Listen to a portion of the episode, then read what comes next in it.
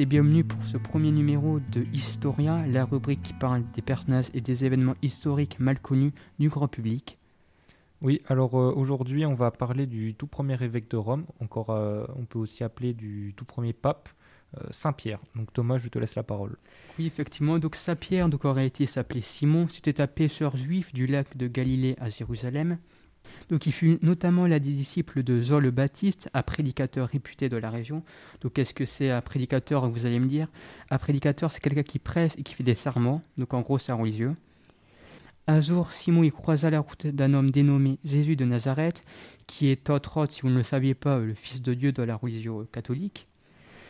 Donc il décida donc de suivre ce dernier et d'abandonner totalement, euh, de mener sa nouvelle vie aux côtés du Christ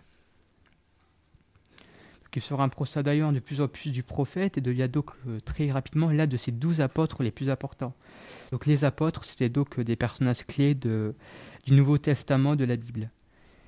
Donc il put donc ainsi témoigner euh, de tous les actes importants, miraculeux, donc du Christ, et également de la transfiguration.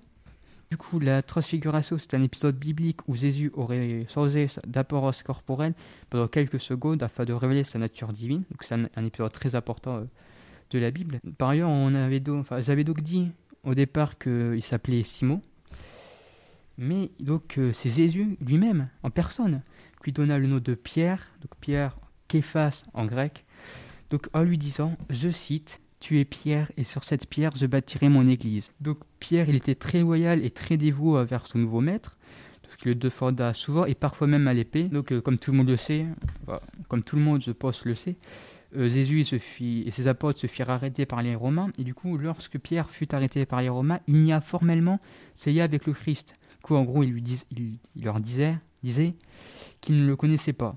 Étant donné que Pierre, en fait, il était en réalité derrière une, une façade, euh, malgré qu'il essayait de se montrer loyal, brave, courageux, bon, en fait, c'était apeureux. Il était ultra lâche, et du coup, comme je pense que vous le saviez, donc Jésus se fit crucifier, mais après il revient, qui ressuscita, puisque c'est fils de Dieu. Hein. Donc euh, Pierre, il s'en alla donc s'excuser au Christ en, disant, je cite, Seigneur, tu sais tout, tu sais bien que je t'aime. Et du coup, le Christ lui pardonna. Et à partir de ce moment-là, Pierre devient donc plus sûr de lui, confiant et courageux.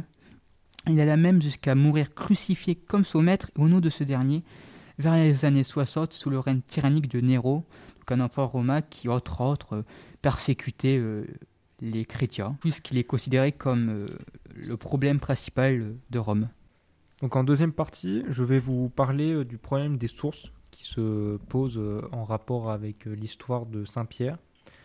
En effet, comme tout personnage biblique et toute histoire issue du folklore religieux, les sources posent problème et leur véracité historique est encore controversée et source de débat. En effet, les différentes sources sont toutes de vieux textes ayant pour la plupart une origine biblique qui font un portrait différent de Saint Pierre, comme elles le font pour d'autres personnages historiques du même genre, ainsi que de leur histoire.